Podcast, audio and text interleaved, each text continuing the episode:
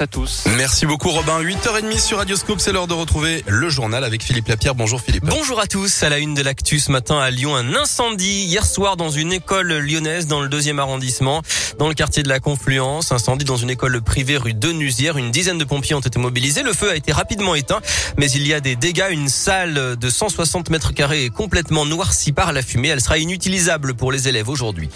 Un drame dans la nuit de mercredi à hier à Lyon, dans le deuxième arrondissement. Une femme sans domicile fixe a été grièvement brûlée dans l'incendie de son abri de fortune, un baraquement sous le pont Gallieni.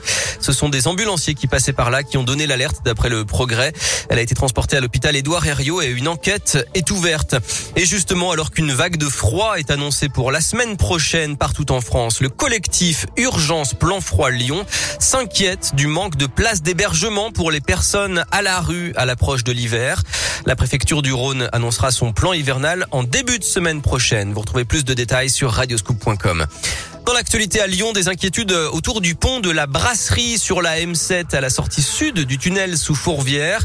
Il est emprunté chaque jour par 100 000 véhicules et le progrès de Lyon révèle ce matin qu'il est en péril. L'ouvrage date de 1972. Il a besoin de travaux de consolidation d'urgence. La métropole de Lyon est en train d'étudier les déviations possibles. Et puis les parents doivent s'organiser aujourd'hui dans plusieurs villes de France, notamment à Vaux-en-Velin, avec une grève nationale dans la fonction publique territoriale. Les animateurs périscolaires en particulier sont mobilisés. Ils réclament de meilleurs salaires et surtout de meilleures conditions de travail, ce qui entraîne des perturbations euh, dans les cantines et pour l'accueil des enfants. Comment se porte l'emploi dans la région? Eh bien, pas trop mal. D'après les derniers chiffres publiés fin octobre, le nombre de demandeurs d'emploi de catégorie A sans aucune activité a baissé de 10% en un an en Auvergne-Rhône-Alpes. Et dans le même temps, Pôle emploi voit une augmentation des demandes de formation. Écoutez les précisions de Vincent Giquet.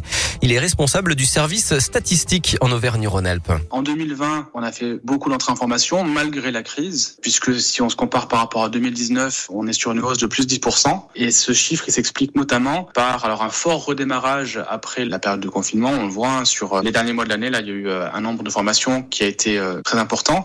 Des formations sur euh, de la bureautique, de l'anglais. Voilà, il y a des formations qu'on a beaucoup retrouvées en forte hausse. C'est par exemple des formations qui sont facilement réalisables à distance, bien pratiques en période de confinement. À l'inverse, des formations sont en très forte baisse, comme l'hôtellerie-restauration, sans grande surprise en 2020. Et justement, à l'hôtellerie-restauration, c'est l'un des secteurs qui recrute le plus dans la région. Il y a du recrutement aussi dans les services administratifs et bien sûr dans le médico-social. Tous ces chiffres sont désormais accessibles sur un nouvel outil, l'Observatoire de l'emploi. Là aussi, vous retrouvez les liens bien sûr sur votre appli Radioscoop euh, et sur euh, le site radioscoop.com.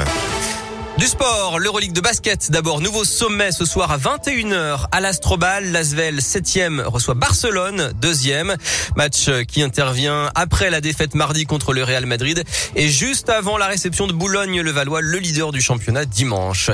Du football également ce week-end, la 14e journée de Ligue 1. On suivra bien sûr dimanche soir le choc euh, entre l'OL et l'OM à Dessine à 20h45.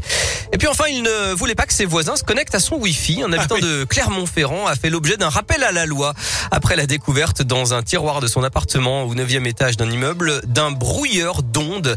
Deux enquêteurs spécialisés venus de Lyon et des policiers d'élite ont dû être mobilisés pour euh, le localiser d'abord et ensuite le neutraliser alors que les, les réseaux mobiles, le Wi-Fi, le GPS étaient mystérieusement dégradés depuis plusieurs jours dans le quartier. On rappelle que l'achat et la détention de ce type d'appareils sont illégaux.